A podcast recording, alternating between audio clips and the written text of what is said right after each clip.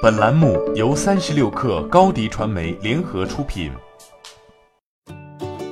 本文来自运营研究社。八月二十号，锤子科技发布会遇冷，网友们一边吐槽罗永浩，一边调侃无限屏。大家都等着看笑话的时候，发布会上一款并不起眼的产品——子弹短信火了。二十四号，子弹短信还登上了苹果 App Store 社交榜第一的位置，将长期霸榜的微信、QQ 挤到了一边。这还不算，短短六天，五十一家 VC、七家科技巨头的战略投资上线七天，子弹短信已经完成第一轮一点五亿元融资。一番热闹过后，许多网友倒戈了，扬言子弹短信将震撼微信的霸主地位。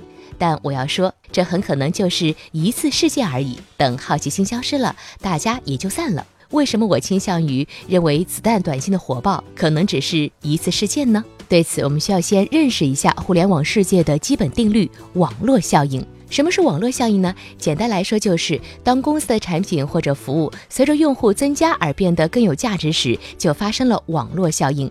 比如，你最开始使用微信的时候，尽管你知道它能实现即时通讯，但只有你一个人用。你就感受它一点用也没有，但当你周围有人使用微信时，你便能感受到微信的价值。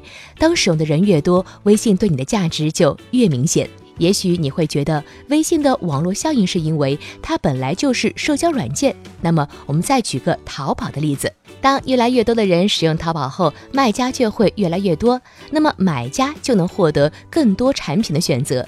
淘宝对卖家和买家来说均是越来越有价值。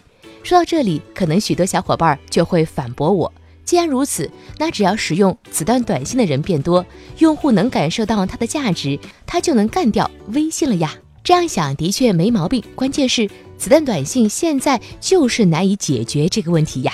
微信巨大的网络效应让其形成了一道护城河，即使是强大如阿里，在社交上也不是它的对手，更不用说子弹短信了。但是我们也不能一票否定掉子弹短信的可能性。虽然打不过微信，但它很有可能与支付宝联合，成为阿里生态的重要一部分。至于微信，打败它的未必是同行，正如打败康师傅的不是统一，而是美团和饿了么。下载三十六课 APP，一网打尽商业大事件与科技新鲜事儿，轻松获取新鲜谈资。快来下载吧！